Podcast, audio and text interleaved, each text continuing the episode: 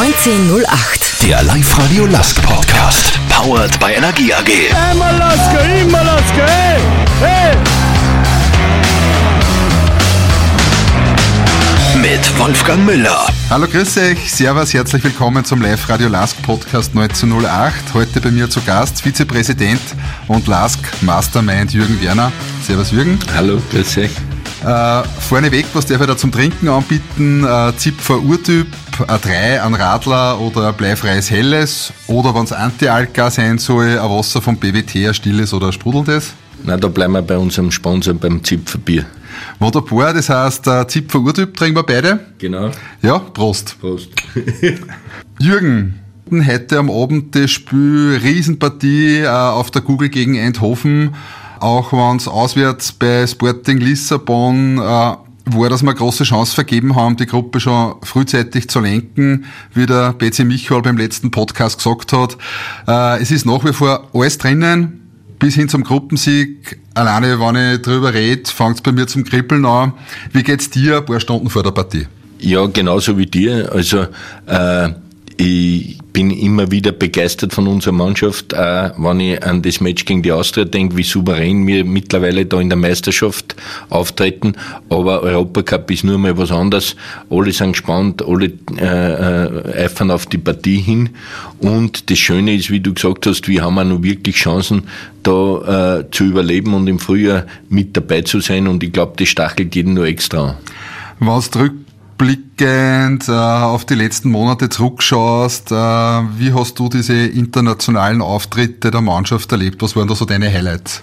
Die Highlights waren für jeden, der da dabei war, schon die zwei Match gegen Basel, weil das für uns natürlich ganz, ganz äh, äh, wichtig auch von der wirtschaftlichen Seite her war, äh, dass wir da in die Playoff kommen und das war äh, echt Gänsehautstimmung da im, im Linzer Stadion und ich bin nach wie vor überzeugt, dass wir das auch gegen Brücke umsetzen hätten können, äh, wenn uns nicht der Schiedsrichter da einen Stecker gezogen hätte in der zehnten Minute. Äh, und äh, ich hab den, den Gästetrainer da wild gestikulierend gesehen, die ersten zehn Minuten. Also die, die sind uns nicht Herr geworden und darum ärgert's mich schon noch immer ein bisschen, äh, dass das dann äh, durch so eine Entscheidung in die andere Richtung gelenkt wurde. Aber wir haben uns auch dort super verkauft und mittlerweile, wenn ich in Europa unterwegs bin, auf die, in die Stadien, auf die Fußballplätze, reden sie uns alle auf den Lastgang. Also da können wir schon stolz sein auf die Entwicklung. Das heißt, das schlagt mittlerweile auch schon am internationalen Paket auf. Du bist ja äh, nach wie vor international viel unterwegs, bist sehr gut vernetzt. Äh, was sagen da die Leute?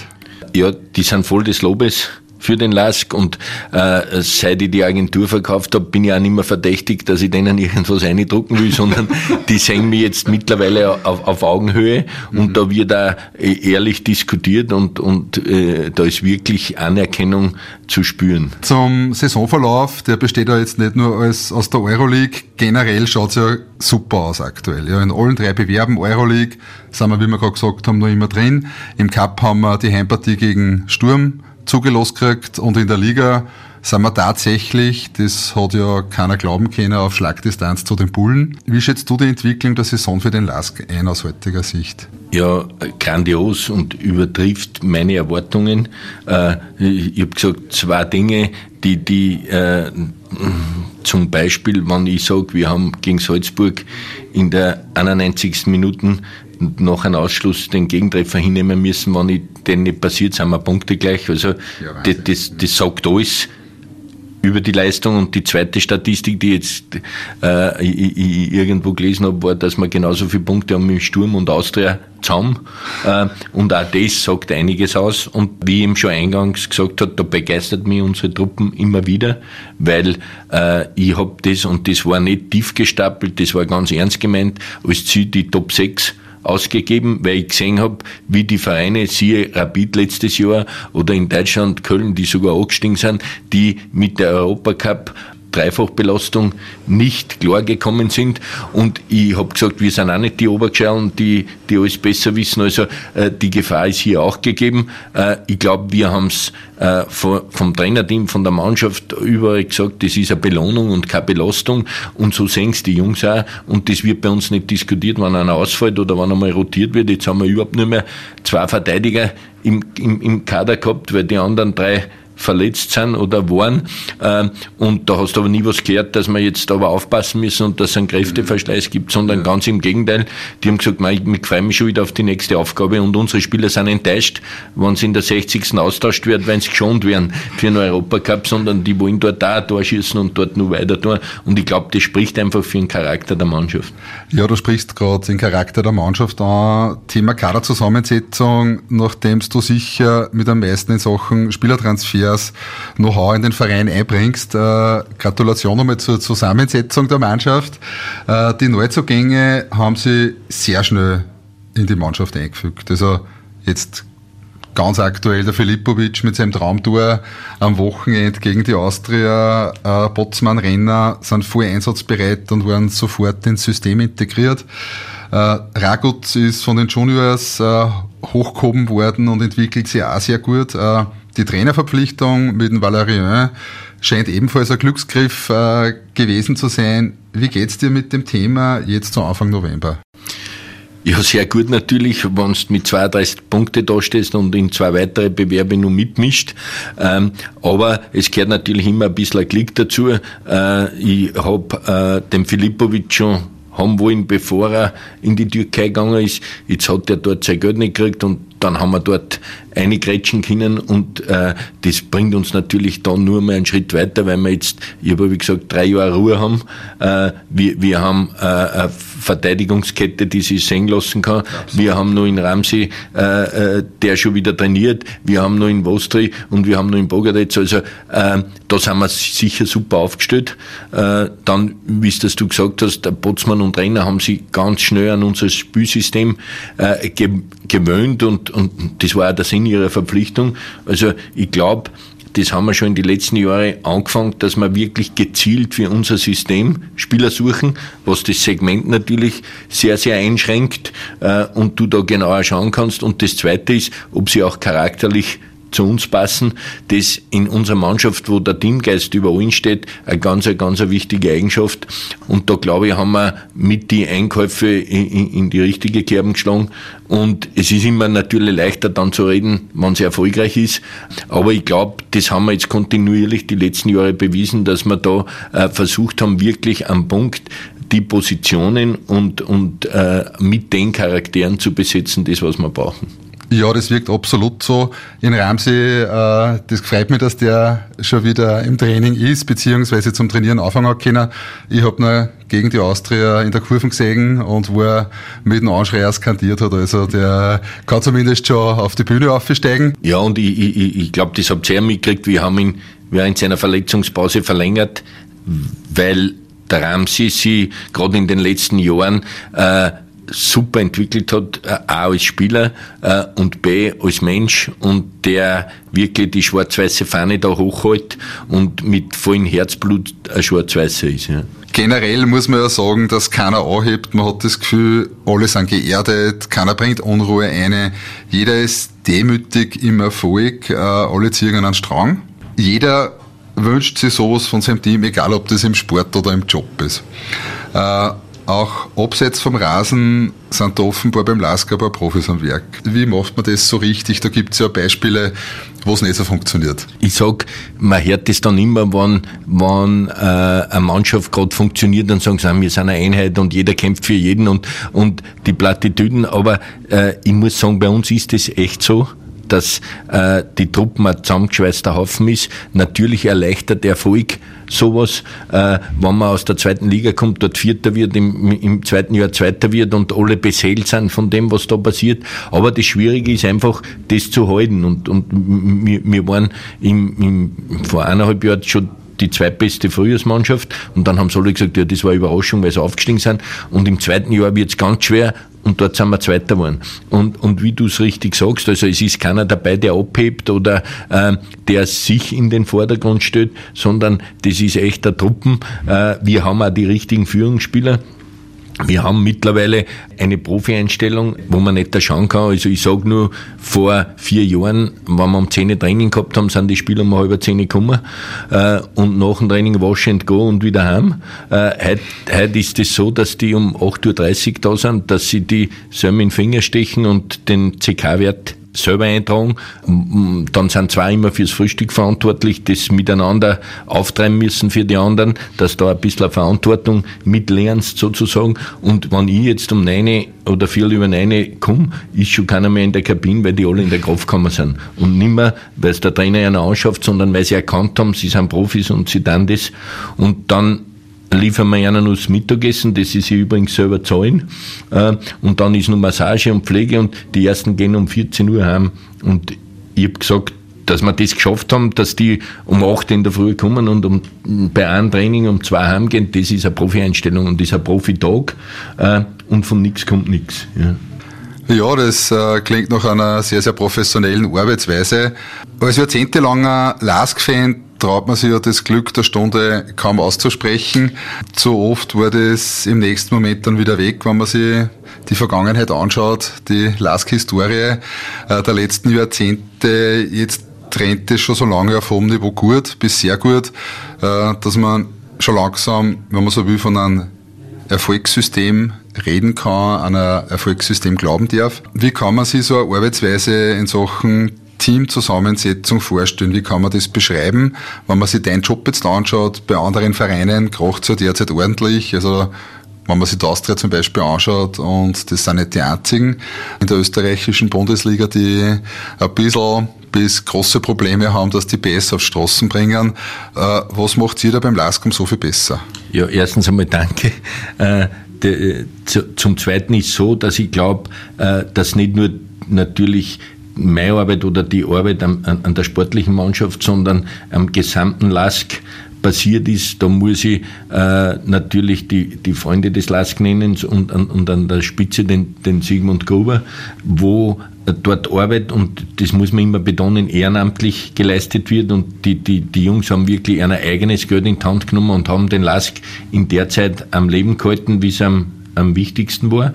Und man hat dann äh, Eckpfeiler äh, gesetzt, wo man gesagt hat, dort wollen wir professionell arbeiten. Sie haben mir dann auch in, in, in sportlicher Hinsicht freie Hand äh, lassen ähm, und äh, wir haben dann versucht, wie eh schon, natürlich sportlich äh, äh, Mannschaft zusammenzustellen, die da mithalten kann, aber vor allem, dass man charakterlich und, und vor allem positionsbezogen für das, was wir äh, auch mit dem Olli Glasner dann gemeinsam gebaut haben, äh, die richtigen Spieler zu kriegen. Und das haben wir Gott sei Dank sehr, sehr gut gelingen. Du hast nie eine hundertprozentige Quote, ja, aber von den äh, Spielern, die wir geholt haben und die, die uns dann mitgeholfen haben auf den Weg, sind wir ganz gut gelingen. Die, wo wir sie denkt haben, du, das ist zwar ein guter Spieler, aber auf den Weg, wo wir wollen, wo es geht, äh, ich muss immer alles, ich, ich muss an meine Grenze gehen, ich muss die, die, die Kilometer in, in dem Spiel bringen, ich muss die Sprints bringen. Wer da nicht bereit war mitzuziehen, wer auch das System nicht äh, intus haben wollte, die haben wir auf der Strecke verloren. Das sind auch einige. Ja. Äh, aber jetzt können wir stolz sagen, jetzt haben wir eine Mannschaft, wo alle in dieselbe Richtung gehen. Und, und wie du sagst, das ist auch meistens kannst du als, als Neuling oder äh, einer, der von unten kommt, natürlich einmal ein Jahr überraschen, aber dass das stetig so äh, auf dem Niveau bleibt, das ist das Schwierige. Und ich habe gesagt, da sind wir einfach auf einem guten Weg. Wie gesagt, wir haben die Protagonisten alle bis 2023 gebunden, in, in Trauner sogar bis 2024. Ähm, und wenn uns das mit dem Stadion noch so gelingt, wie wir das vorhaben und das Budget auf eine solide Basis gestellt ist, dann glaube ich, kriegen sie uns nicht mehr weg von den ersten sechs. und, und, und dann kann auch mal passieren in einer Saison, wo es nicht so läuft oder die anderen das gut machen, dass, dass da einmal um einen Strich kämpfst, sage ich einmal, aber wir werden nicht mehr in Abstiegsgefahr kommen und der Lask wird nicht mehr so leiden, wie, wie es das du vorher beschrieben hast. Also ich, ich glaube, da kann man schon dann sagen, dass wir unter die Top 5 äh, in Österreich uns etabliert haben, mit der Chance halt immer wieder Nadelstiche zu setzen, wie wir es jetzt gerade machen.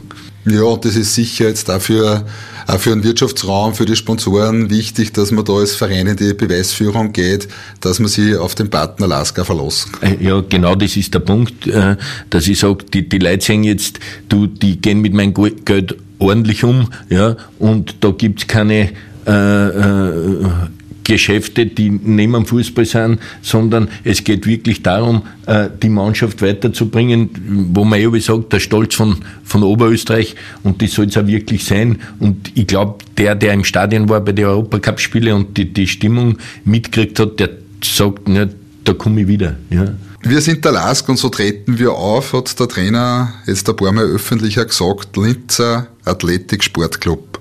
Für welche Werte steht das und wie würdest du diese DNA beschreiben? Ich glaube, das war schon in, in, in, den ersten Wochen, wo man gesagt hat, vorher war der Peter Michael Reichel, jetzt soll es eine Gruppe sein. Also das heißt, der LASK ist für alle Oberösterreicher da und das soll da breit gestreut in, in, in, der Freunde des LASK-Gruppe sind von Wölser bis Christkirchner, von Efferdinger bis Wollerer bis Linzer alle vertreten, äh, weil die einfach äh, äh, den Fußball lieben und den Lask lieben. Und äh, dieses Herzblut, glaube ich, das merkt man bei der Arbeit. Äh, also das ist einmal das Erste. Das Zweite ist, dass das äh, ein Traditionsclub ist, wenn man sagt 1908, da gibt's nicht viel, die, die vorher gegründet worden sind. Und man hat die Fahne immer hochgehalten. Also auch in den, in den schwierigen Zeiten war der Lask immer eine Marke, das muss man einfach sagen. Und in den letzten Jahren haben wir das versucht, auch aufs Spielfeld umzusetzen. Wie du sagst, Lask DNA, auch da ist der Sinn, dass wir die Spieler so länger verlängert haben, dass wir gesagt haben, die haben die Lask-DNA, was das Spiel betrifft. Und wir haben jetzt versucht, äh, dort, es geht gar nicht, ob das Spielsystem 3-4-3, 4-4-2, 3-5-1 ist, sondern, äh, geht sich nicht aus, 3-5-2 ist, sondern es geht um Verhaltensweisen. Und die hätten wir natürlich gerne, dass das nicht nur die Mannschaft, sondern der Kooperationsverein in Basching, die Akademie, dass die dasselbe machen. Weil, wenn die Jungs dann zum Lass kommen, sollten die das schon intus haben. Und ich bin äh, vielleicht ein bisschen äh, naiv in, in der Vorstellung. Ich möchte, dass das neben dem Feld auch so ist. Und dass die Jungs Bitte und Danke und Grüß Gott und auf Wiederschauen sagen können, wenn sie beim Lask sind und dass wir dort sagen, du, das hier geht, das ist dieser Lask-Spieler. Also dass der die Verhaltensweisen einfach mitträgt. Und das war für mich die, die Last-DNA sozusagen. Jürgen, persönlich auf die äh, zu sprechen zu kommen. Die Firma hast du, äh, die Firma hast du ja bereits verkauft. Äh, jetzt kannst du dich seit einigen Monaten voll und ganz dem LASK widmen, die um den LASK kümmern. Nach so vielen Jahren im Transfer, Fußballtransfer-Business wenn da wieder mal was passiert, wenn zum Beispiel sich ein Spieler verletzt oder irgendein Killer-Transfer in dem Segment äh, deiner früheren Klienten alle zum Renner bringt, äh, alle rundum aktiv werden, sich das Transferkarussell schwindelig draht, ja, wie wir es schon oft erlebt haben. Bockt dir das reflexartig, rennt da bei dir das Radl in Sachen Transfermarkt oder sagst du, Vergangenheit ist einfach Vergangenheit? Ja, eher zweiteres. Also ich habe mich selber gewundert, dass man gar nicht fällt. Ich muss dazu sagen, dass der Prozess ja nicht war, dass ich im vorigen Jahr gesagt habe, so, jetzt stopp, sondern das ist schon ein bisschen schleichend gegangen, okay. weil ich mich halt immer mehr beim LASK engagiert habe, weil ich dort mein Herzblut eingesteckt habe, äh, was eh schon in den ersten Jahren so unten rufen in der Firma geführt haben, weil sie gesagt haben, du machst eh nur mehr LASK. Ähm, und äh, für mich auch sich das Geschäft sehr, sehr verändert hat, weil das sehr persönlich war und, und so zumindest so wie es ich verstanden habe, mit den Spielern ein sehr, sehr persönlicher Austausch war. Bei ganz vielen bin ich mit den Familien gut bekannt und das hat sich in der letzten Zeit geändert. Das ist viel mehr Business geworden. Die Spieler wechseln auch die Berater im, im Zwei-Jahres-Rhythmus, weil sie glauben, der eine kann mich dort hinbringen und der andere kann mich da hinbringen. Die Eltern glauben, der Spieler müsste eigentlich schon bei Real Madrid spielen und hängt immer nur beim Lask. Dort ist das Geschäft viel schnelllebiger geworden. Man sieht da bei den Vereinen, dass Trainer äh, geschasst werden. Mittlerweile hat das auf die Manager übergriffen. Also das ist scheinbar nicht nur im Fußball so, das ist ja äh, in, in unserer Zeit so. Und das hat man das schon ein bisschen vergelt, muss ich sagen.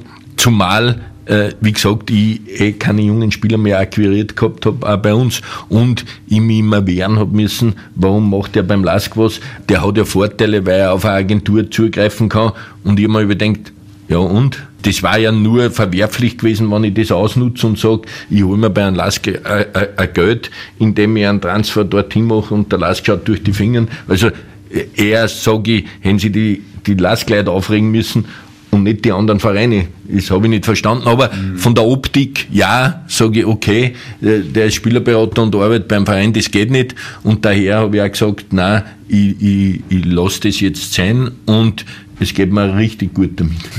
Das freut mich total, äh, dass dir da die Entscheidung mehr oder weniger leicht gefallen ist, aber das ist richtig verstanden, dass die Entwicklung im Spieler, Vermittler und Beraterbereich, äh, diese Entwicklung Richtung Schnelllebigkeit, dass da die, die Entscheidung sogar erleichtert hat? Ja, ja, auf jeden Fall. Auf jeden Fall.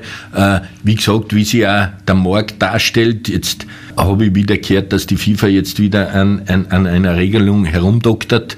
So wie es aber jetzt die letzten drei Jahre war, haben die das ja einfach freigegeben und jeder äh, hat Spielerberater sein können. Ich weiß nur, am Anfang meiner Karriere habe ich zwei Millionen Franken in der Schweiz hinterlegen müssen, dass, wenn ich einen Plätzchen mache, dass da zumindest eine Handhabe gibt, die aber Prüfung machen müssen und das ist dann verschwunden. Ja, und habe jetzt eben gehört, dass die FIFA wieder an einer Regelung arbeitet und dass sie einen Prozentsatz vorgeben wollen, äh, dass der Wildwuchs äh, ein bisschen eingedämmt wird. Aber wie du hast das ganz richtig gesagt, das hat man das ein bisschen vergelt.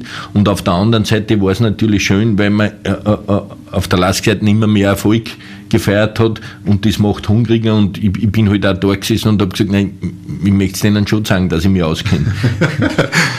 Äh, ist das ein freies Gewerbe? Kann das jeder machen oder ist das, ist das gar nicht reglementiert? Im, Im, Moment überhaupt nicht. Ja, es, wie gesagt, es war reglementiert und äh, ich höre jetzt aus den Gremien, äh, aus der Bundesliga, dass dort wieder Bestrebungen sind, das wieder einzuführen. Aber bis jetzt, wenn du morgen einen Spieler von uns verkaufen müsst, dann, dann darfst du das tun. Ja, danke für die Info. Ja. Aber die sind teuer. Jürgen, Gemeinsam mit dem Präsident Sigmund Gruber wirst du ja immer als Vater des Erfolges äh, der jüngeren Geschichte in Schwarz-Weiß genannt. Jürgen Werner, Mastermind, der Linzer Athletiker. Klingt einmal ganz gut, finde ich. Wie darf ich mir deinen Job so vorstellen? Was machst du als Vizepräsident? Gibst du einen Einblick in den beruflichen Alltag, beziehungsweise welche Themen die beruflich auch bewegen? Ja, zum ersten einmal, wie gesagt, also da stehen viele auch noch dahinter, der Sigmund und ich dürfen vorn stehen und die, die Lorbeeren ernten. Und wie du sagst, jetzt sagen die Leute Mastermind und, und äh, das ist mir schon fast ein bisschen zu viel äh, des Lobes, weil äh, ich weiß, wie schnell das wieder in die andere Richtung gehen kann. Aber wie gesagt, wir müssen jetzt da einmal äh, äh, dort genießen können und uns auch sagen können, hey Jungs, laden wir sie mal zurück. Das ist wirklich toll, was die letzten fünf Jahre passiert ist. Aber ich glaube, dass weder der Sigmund noch ich, nur die anderen Personen da so sind, sondern wir suchen jetzt schon wieder, was können wir denn nur verbessern, wie können wir denn den Standard halten. Und das ist auch mit in mein, mein Tagesgeschäft, ja, dass ich mich äh, tagtäglich damit beschäftigt, wie können wir die Mannschaft nur weiterbringen, welche Spieler sind am Markt oder sind einmal in eineinhalb Jahren frei und man muss die jetzt schon kontaktieren, äh, dass man da dabei sein will, welche Spieler könnten uns den wegnehmen, äh, immer den Markt beobachten. Ich habe jetzt in den letzten sechs Tagen jeden Tag ein Spiel gesehen, habe heute Abend wieder eins, um eben zu sehen, auf welchem Niveau bewegen sie mir, in welchem Vergleich können wir zuschlagen, vielleicht manchmal schneller zu sein, wie die anderen. Ähm, und dann gibt's natürlich noch viele Aufgaben intern. Wir haben jetzt von unseren 20 Kaderspieler sieben wieder verlängert.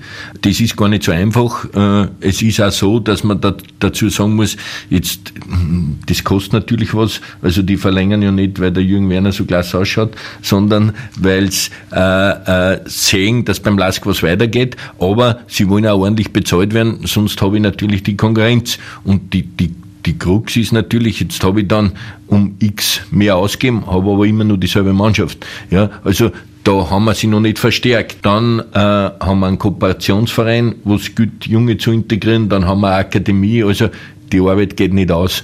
Ich, ich, ich, bei anderen Vereinen machen das drei. Vom, da gibt's Sportvorstand und Manager und Teammanager. Äh, und das ist, glaube ich, auch mit der Erfolgsgeheimnis des LASK, dass wir da ganz kurze Wege haben, dass wir dann in, in den Gremien das ganz schnell entscheiden können. Hast du ein paar gute Spieler gesehen? Ja, ja, haufenweise. Aber man muss es auch leisten können. Und wie gesagt, wir haben aktuell eine super Mannschaft, die intakt ist und, und, und wo, wo man nur einen kleinen Schrauben drehen muss. Aber man muss immer aufmerksam sein. Es kann sein, dass dann wegkaufen und so ehrlich so, müssen wir sein, wenn äh, aus den fünf Top-Ligen ein Club kommt, dann werden wir verkaufen müssen ja, äh, und auch wollen, weil äh, ich sage jetzt, wenn ein Spieler das Vierfache verdienen kann und kann in so einer Liga spielen, dann darfst du ihm das auch nicht äh, verhindern, aber wir müssen vorbereitet sein. Und es war natürlich auch ein paar Euros in die Kasse einer, wenn man einen Spieler in eine von den fünf Top-Ligen verkauft. Ja, das auf jeden Fall, aber ich glaube, das hat der Sigmund schon öfter gesagt. Also wir sitzen wirklich nicht da, auch die Aktionäre, die den Club ja halten, sage ich, und sagen, boah, da könnte man jetzt so viel verdienen und jetzt kommt nur der chinesische Investor und den verkaufen wir 50 Prozent um 10 Millionen, sondern ja. die Leute sind mit Herzblut dabei, die wollen am Wochenende ins Stadion gehen und freuen sich, wenn wir gewinnen. Ja, also es geht wirklich nicht dort für wen die Einnahmen zu optimieren. Wir sind auch kein Sportverein und wir, wir, wir werden das auch wieder verwenden. Ja, und daher äh, auch kein Ausbildungsverein. Also das war ja fatal, wenn ich sage, wir holen jetzt Jungs, mhm. die wir ausbilden wollen. Äh, und der Sigmund hat es immer mit einer Bäckerei äh, verglichen, wo er gesagt hat, jetzt tue ich den Lehrling drei Jahre, zeige ihm, was wir können und was wir dann, und wenn er dann fertig ist, geht er zu einem anderen Verein.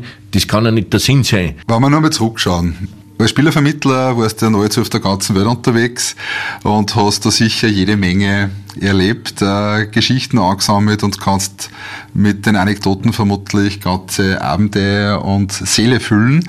Äh, so unter uns, was sind so die skurrilsten Geschichten, die da passiert sind als Spielervermittler? Gibt es da irgendwelche schrägen Transfers, Reiseerlebnisse um den Globus in Sachen Fußball oder was da sonst irgendwie einfällt dazu? Nein, nein, da gibt's ganz viele. Äh, aber ich sag, das, das ging zu tief in dem privaten Bereich äh, von manchen Spielern. Aber es sind natürlich Transfers passiert, wo Sachen eingetreten sind, mit denen du vorher nicht rechnen hast. Äh, ich, ich sage ein kleines Beispiel. Äh, wir waren in der Türkei bei einem Präsidenten und haben einen Übersetzer dabei gehabt und hätten einen ungarischen Spieler dorthin verkauft. Und der Übersetzer hat eh das gefiltert weitergeben, weil der ungarische äh, Manager hat schon über den Präsident beschimpft auf Deutsch und hat gesagt, ich sage ihm das, wenn er das nicht tut. Und, äh, ähm, und dann hat der unterbrochen und hat gesagt, wir sehen Sie nächsten Tag um 10 Uhr in der Früh wieder. Das war ein Samstag. Wir sind dann um Punkt 10 Uhr dort wieder vor der Tür gestanden. Dort war alles zu. Und dann ist nur so eine Wachtleine gekommen und hat gesagt, der Präsident lässt das auch ausrichten, er versteht Deutsch. Oh das war's, dann sind wir heimgeflogen. ja. Nein, der Transfer es, ist nicht zustande gekommen. Der Transfer ist nicht zustande gekommen. Den ungarischen Männern gibt's auch äh, mittlerweile nicht mehr am Markt. Aber es sind natürlich tolle Sachen passiert, auch äh, Hoppalas, wie eben gerade geschildert. Aber ich habe gesagt, vielleicht schreibe ich mal ein Buch, dann, dann kannst du das alles, alles nachlesen. Ja. Wenn man auch auf der persönliche Lebensgeschichte ein bisschen zurückschaut, ich sage jetzt einmal Thema Blau-Weiß und Schwarz-Weiß. Äh, als Kind der 70er und 80er äh, muss ich dann natürlich die Frage stellen, äh, für die älteren Semester der Linzer beziehungsweise der oberösterreichischen Fußballszene bist du ja fast der Ikone der Föstler gewesen. Äh, ein Blau-Weißer, der elfmal im Team gestanden ist, ins Cup-Finale eingezogen ist und das alleine einmal als Spieler. Dann hast du noch den FC Linz äh, bis hin äh, zur Fusion einige Jahre geführt. Der Lask war sicher bei dem Einstieg noch nicht der Lask von heute, sondern sportlich und wirtschaftlich, ich sage jetzt einmal irgendwo. Ja. Darum meine Frage, warum der Lask, warum schwarz-weiß und nicht blau-weiß? Ja, das erste ist einmal, blau-weiß ist für mich im Lask untergegangen bei der Fusion. Also schon dazumals, wo ich mit Lask noch nichts am Hut gehabt habe, habe ich äh, Blau-Weiß nicht als Nachfolgeclub der Föß gesehen. Das war Austria Tabak, die, die sie dann als Blau-Weiß Linz tituliert hat. Und ob das jetzt unsäglich war oder nicht, es war damals eine Fusion zwischen, zwischen Föst und Lask. Und habe aber dort äh, schon kennenlernen dürfen müssen, dass der Lask halt eine andere Tradition hat, dass da ganz andere Mächte unter Anführungsstrichen dahinter stehen, dass da ein Fanbauer gibt. Und ich habe immer gesagt, ich bin nur rechtzeitig konvertiert.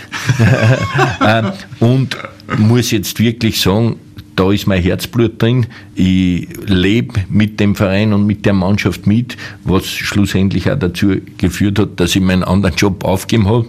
Kann für meine Person nur sagen, kann nicht klagen. Das Leben war gut zu mir. Ich habe meine, meine, meine ganze Fußballerkarriere, dann Managerkarriere, äh, Beraterkarriere und jetzt wieder bei, beim, beim LASK im, im Fußball verbracht. Äh, und wenn man sein Hobby zum Beruf machen kann und das leben kann, glaube ich, äh, gibt es nichts Besseres. Ich schaue mir sowieso Fußballpartien an und jetzt bin ich nur die meiste Zeit dafür bezahlt worden. Ja? Und daher sehe ich es auch so und, und das sollte auch nicht einfach ein Floskel sein, sondern dem Fußball ein bisschen was zurückzugeben und es taugt mir einfach in dem, in dem Team da zu arbeiten und wenn dann nur der Erfolg da ist, ist es umso schöner natürlich. Mit allen den, den Rückschlägen, die der Last gehabt hat und in der dritten Liga äh, dort antreten ist, wirklich, wie wir gekommen sind, die haben nicht gewusst, was am nächsten Tag trainieren. Die sind mit dem Bus gefahren und dort haben sie sich umgezogen und wir haben das dann von der Heimstätte in Basching bis hin, wir haben beim weißen blauen Papier angefangen. Äh, äh, es war wirtschaftlich schwierig in der, aber du hast den Club auch so bauen können, wie es das in, in, in deinem Kopf vorgestellt hast und hast auf nichts Rücksicht nehmen müssen, sondern hast gesagt, ja, okay, wie bringen wir denn das zusammen, dass der Lask wieder dorthin kommt, wo er hingehört. Wenn man sich die Anfangszeit beim Lask anschaut, äh, wie ist er da als Ex-Blau-Weißer, sage ich jetzt nur mal, beim Lask in den ersten Monaten ergangen, bei aller gesunder Rivalität, äh, kann man sich ja vorstellen, dass sowas nicht immer ganz einfach ist, speziell am Anfang. Da, hat es da Ressentiments gegeben, wann der Jürgen Werner vom Rivalen kommt, äh, oder war das von Anfang an cool? Ja, es, es war schon ein paar Reibepunkte, sage ich. Ich habe schon gemerkt bei den ersten Sitzungen der Freunde des LASK, dass sie gesagt haben, hm, was will der da? Äh, hat der irgendwelche Hintergedanken mit Transfers oder, aber die haben dann schnell, gemerkt, dass ich mich da wirklich reinhaue und dass man das taugt und, und dass ich das auch als Auftrag sehe, das zu machen und wie ich schon vorher gesagt habe, ich wollte natürlich auch beweisen, dass ich es kann. Und auch bei den Fans war eine gewisse Skepsis natürlich. Aber ich habe gesagt, das ist im, im, Fußball manchmal so. Der Rudi Völler war eine Ikone von Werder Bremen und ist jetzt seit 20 Jahren der Mr. Leverkusen. Ja? ja. Und identifiziert sich voll mit dem und lebt das mit. Und ich kann nur sagen, mir ist es ähnlich gegangen. Ich bin da richtig infiziert worden. Ja? Weil am Anfang habe ich nur gesagt, ja, ich spüre wenig da in Obergeschall. äh, äh, aber ich sage, wir haben dann, ich, ich kann nur die letzte Transferzeit, wir haben 40 Verträge gemacht, von das bis zum Kooperationspartner Juniors. Wir haben sie mit 34 Trainer getroffen, bevor wir sie die Entscheidung äh, nicht leicht gemacht haben. Also das ist dann ein Fulltime-Job und ich, ich, habe keinen Euro für das kriegt, sondern mhm. weil, weil, ich besessen bin, dass wir den Lask dorthin bringen, wo wir es glauben. Jürgen Werner ist ein Besessener des Lask, das klingt sicher auch für alle Fans gut. Wie geht's dir jetzt mit der schwarz-weißen Fangemeinde? Welche Erfahrungen machst du aktuell? Aktuell ist ganz toll. Also ich glaube, dass ich da mittlerweile voll akzeptiert bin. Ich merke es bei den Auswärtsfahrten, vor allem im Europacup, dass sie gesagt haben, super Job gemacht und klasse und danke, dass du das gemacht hast. Geht natürlich ab wie Öl, weil am Anfang eben man beweisen hat müssen, äh, dass man es ernst meint. Äh, aber ich glaube, das ist Mittlerweile ist das allen klar. Vor allem, dass sie gesehen haben, halt die Aktionäre sind und, und Freunde des LASK sind, die machen das nicht für Geld oder dass für sie nachher was aussieht, sondern die wollen einfach den LASK für ihre bringen. Und ich, ich merke es auch bei, bei uns in der Gruppe der Freunde, dass, dass das natürlich Genugtuung ist und wo, wo man wirklich vorher das private Geld dort verwenden hat müssen, dass man es am Leben hält. Äh, in der dritten Liga. Du hast eh Bandorf erwähnt. Äh, ich, ich kann mich heute noch erinnern. 89. Äh, Minuten. Keiner für du bereit, ja. Also, und, war ich will, dann denke ich ja, immer, ja. immer also ich, ich, genauso, ja. Oder in St. Pölten, wie wir traurig heimgefahren ja. sind. Ja. Schleddert hat Schleddert hat ja. ja. Und ich, ich, ich habe gesagt, das gehört halt auch dazu. Mhm. Man, man muss auch Rückschläge einstecken können und das werden wieder auch kommen. Ja, man darf nicht so blauäugig sein. Aber jetzt sind wir schon so gefestigt und, und so am richtigen Weg, dass ich glaube, dass uns das nicht mehr, nicht mehr richtig zurückhaut. Zu dem Wechsel in die Funktion des Vizepräsidenten. Was mich bei einem äußerst erfolgreichen Unternehmer, zu dem ich die klarerweise zähle, immer interessiert, ist, wenn er ein neues Kapitel aufschlagt, eine Sache beginnt, wo er sicher nicht das große Geld verdient, stellt sich für mich immer die Frage, warum das Ganze geht es um Sinnstiftung, Spuren in der Sportgeschichte, in der Geschichte der Welt, in der Region zu hinterlassen, ein Vermächtnis, eine Vision? Ja, als, als erstes einmal jetzt ist die Möglichkeit bestanden, durch das, dass die Agentur weg ist, äh, dass ich ein offizielles Amt begleite, begleite und das war in Sigmund sehr wichtig, dass ich da nicht nur als Berater mehr dort stehe. Das Zweite ist, brauche ich nicht verhehlen, ich, das war ein guter Deal für mich, die Firma zu verkaufen und ich werde zum Essen und zum Trinken haben. Ähm, und das Dritte ist natürlich, was du sagst, das möchte ich schon, dass die leider mal sagen, na, die Ära da mit den Lask-Freunden, mit Gruber und Werner an der Spitze, das war mit die erfolgreichste vom Lask. Man hat jahrelang über das Tor vom äh, Größ gegen Mailand gesprochen, weil halt das der größte Europacup-Auftritt bis dorthin war. 1-0 ja. gegen Inter war schon geil. Äh, 1-0 gegen Inter.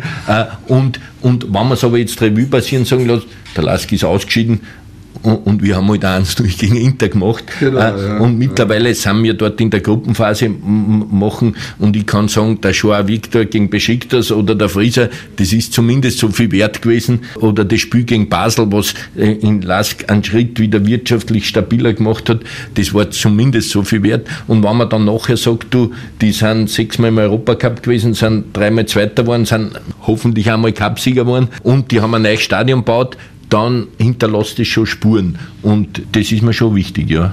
Bleiben wir beim Thema Vision. Der Betsy Michuel war vor zwei Wochen bei mir zu Gast äh, und da hat er die zitiert, indem er gesagt hat, Jürgen Werner spricht vom schlafenden Riesen, der langsam erwacht. Wie groß ist der Riese und wie wach ist er schon? Oder anders gesagt, was ist der Vision, wo geht die Reise mit dem Lask hin? Das ist eine unfaire Frage.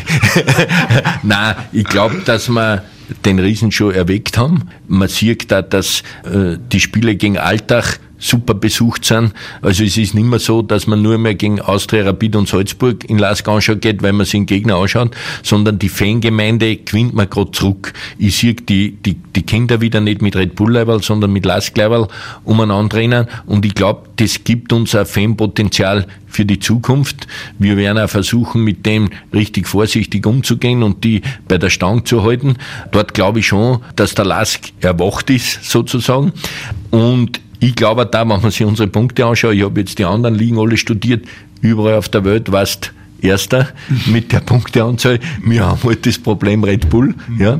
Aber alles, was in unserer Macht steht, glaube ich, haben wir, haben wir getan. Wenn wir das, sage ich, über Jahre nur so leben können, ich glaube da einmal, dass Rapid und Austria natürlich wieder stärker kommen werden, weil sie einfach derzeit nur das dreifache Budget von uns haben. Und wir leben natürlich davon, dass dort Fehler gemacht worden sind. Aber das wissen sie selber, da brauche ich nicht in, in, in Obergeschall spielen.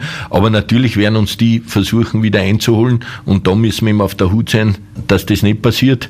Jürgen, zur Entwicklung des LASK. Äh, du hast ja in den 90er Jahren einige Zeit in den USA verbracht, äh, in der Halle kickt und du warst in Los Angeles bei den LA Lakers, habst da, glaube ich, auch immer Pausenprogramm gemacht und hast natürlich da einen starken Einblick in die ganze Marketingmaschinerie von einem riesigen NBA-Basketballteam gekriegt. Da hat sich das Thema bei dir sicher enorm verdichtet. Jeder Verein, der sich schnell entwickelt, hat in der Regel große Lernfelder beim Mitwachsen seiner Strukturen.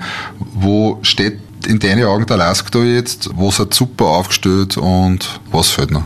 Ja, zum ersten einmal die großen Basketballclubs haben sie damals, das hat sich jetzt mit MLS geändert, haben sie damals kleine Fußballclubs gehalten, äh, wir waren sozusagen die Pausentrotteln. Wenn die, die, die Auswärtspartien gespielt haben, war die Halle leer gestanden und da haben dann die Fußballer gespielt.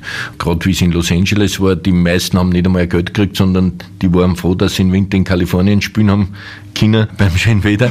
Und das war auch für mich kein Big Deal, das, aber wie du richtig gesagt hast, der Club hat eben den Leckers gehört und ich habe da immer vormittags in das Marketing reinschauen können und habe die, die großartige Vermarktungsmaschine NBA kennengelernt, die zentral vermarktet sind, zum Beispiel vom Fernsehen. Die Leiberl, also wenn der Letzte in der Liga ein Leiberl oder wenn die Lakers ein Leiberl verkauft haben, hat der Letzte in der Liga auch Geld gekriegt. Also die haben das miteinander gemacht. Das ist sogar so weit gegangen, dass die versucht haben, Charaktere der Spieler zu machen. Ja, also äh, der Tim Duncan war der Gentleman, der hast dann gesehen, wie eine alte Frau über die Straßen geführt hat. Äh, der andere war wieder der Bad Guy, der in einer Kneipenschlägerei verwickelt war, obwohl er daheim vom Fernseher gesessen ist, weil sie einfach gemeint haben, was mir ein bisschen zu weit gegangen ist. Inszenierung wahrscheinlich. Genau, starke Inszenierung. Aber ich bin dann zurückgekommen und ich war natürlich völlig aufgestellt von der amerikanischen Szene und habe dann äh, für die Bundesliga da an dem Projekt Bundesliga 2000 mitgearbeitet, wo ich ganz viel beigemengt habe, wo ich auch für eine geschlossene Liga in Österreich aufgetreten bin. Dann haben wir das präsentiert und ich habe gerade, uns nicht gesteinigt haben. und ich habe gesagt, die, die, Zeit war noch nicht reif für das Projekt. Aber ich glaube da, dass ich einen Erfahrungsschatz mitbringe, der da hilfreich ist. Daher versuchen wir auch das, was du gesagt hast, umzusetzen, auch die Strukturen wachsen zu lassen. Ihr seht es jetzt, äh, bei uns wird umgebaut, weil das einfach explodiert vom Personal, äh, weil wir natürlich mit dem schnellen sportlichen Erfolg infrastrukturell äh, vom Personal, vom Staff nicht mithalten haben China, ja, und auch das habe ich bei den Amerikanern gelernt, dass die das genau umgekehrt gemacht haben. Äh, zum Beispiel bei einer Fußballmannschaft ist zuerst einmal der Staff zusammengesetzt worden, dann ist zusammengesetzt worden der Doktor, die Physios und das Geld, was überblieben ist, war das Budget für die Mannschaft. Bei uns ist immer genau umgekehrt passiert. Zuerst war die Mannschaft, dann haben wir gesagt, naja, ein Physio muss reichen, das geht sich nicht aus. Oder äh, äh, eh legendär, dass man die Klomuscheln äh, abmontiert hat, mhm. weil halt 90 Prozent in der Mannschaft drin gesteckt sind. Und da, glaube ich, muss man immer die Balance finden, was aktuell, glaube ich, sieht man es bei Altach oder bei Austria Wien, wo man es loben muss, dass die Infrastruktur her, dass sie ein Trainingszentrum gemacht haben, aber wenn das so in die Mannschaft eingreift, dass ich dann meine sportlichen Ziele nicht erreichen kann, dann ist es wieder kontraproduktiv. Und das ist auch bei uns genau finden, die oder? richtige Balance zu finden und dann sukzessive äh, den Staff einfach anzupassen. Und mhm. wir haben es voriges Jahr da erlebt, wo wir wirklich nur personell nicht gut aufgestellt waren. Wir haben dann gehabt vier Meisterschaftsspiele äh, äh, vom LASK, vier Meisterschaftsspiele vom Kooperationsclub, vier Europacup-Spiele, die sind rotiert. Muss man die Truppen, sage ich einmal, den Staff alle um, die, die waren alle zehn Stunden am Tag da und haben das mit aufrechterhalten. Das sieht man im Hintergrund nicht. Ja. Und was mhm. da im Bashing passiert ist, rund ums Stadion mit Umbau, mit Dach, also das ist alles einhergegangen mit dem.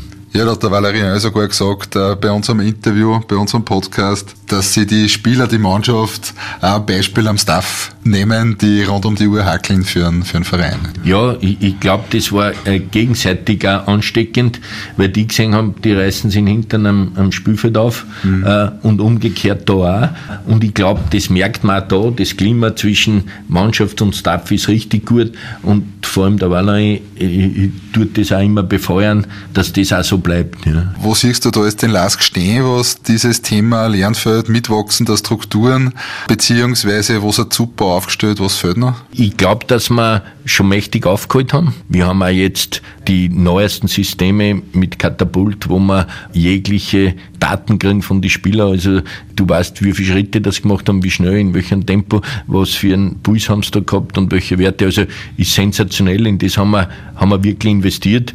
Macht aber nur Sinn, wenn du das verwendest. Und wie gesagt, das sollte nur ausgebaut werden bis hin zur Akademie, dass die das auch haben, äh, dass wir da wirklich eine Datenbank aufbauen können über die nächsten Jahre, wo wir natürlich auch noch sagen können, was ist denn für den Laskstil unter Anführungsstrichen notwendig und wer kann das erfüllen. Rundherum eben äh, müssen wir nur schauen, vor allem in der Infrastruktur, was passiert beim Stadion, wo trainiert dann die Erste, was kriegen wir oben zusammen, wo spielt die Amateurmannschaft oder äh, der Kooperationspartner, kommen da zwei Plätze mehr, dann geht sich das aus. Also da glaube ich, Infrastruktur und Staff rundherum, da müssen wir nur hackeln dran. Egal wo, wenn du in das Trainingszentrum von Arsenal kommst oder in das Trainingszentrum von Watford, die ganz unterschiedlich sind, äh, findest immer Dinge, wo du sagst, hey, äh, das, das war klasse, wenn wir das auch umsetzen können. Wie bereitest du dich und den Verein auf die Zukunft vor?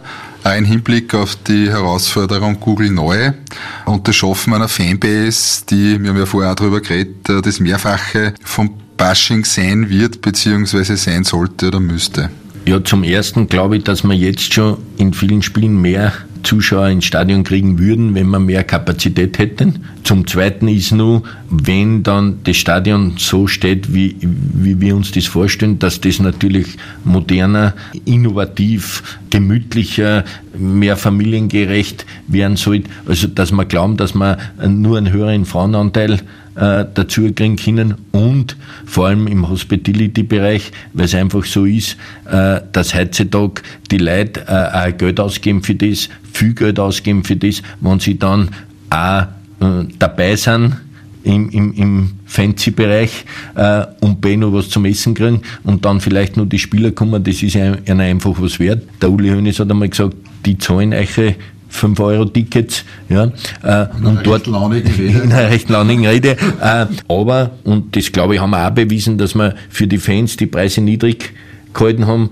weil wir natürlich Absolut. wollen, dass die Fanbasis dort sich wohlfühlt und dass uns die natürlich weiter anfeuern. Und da muss ich äh, eher mal eine Lanze brechen für unsere Fans, wenn ich das gesehen habe, wie viele da wieder mit waren in Eindhoven und die sehe von wo die überall kommen. Mhm. Ja, die, die Leute haben mich angeredet vom Seengebiet, vom Mühlviertel, von Steyr, die, die dann mit dem Lask mitfiebern und die immer mehr werden hätte ich zumindest das Gefühl.